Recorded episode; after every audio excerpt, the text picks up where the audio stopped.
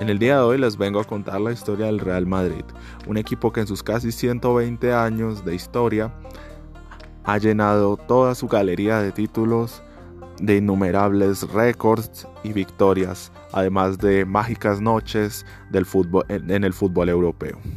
Así pues, el Real Madrid se ha convertido en el equipo que tiene 13 títulos de Europa, que lo han, lo han catapultado como el mejor club del siglo XX y, uno de los grandes referentes dentro del siglo XXI.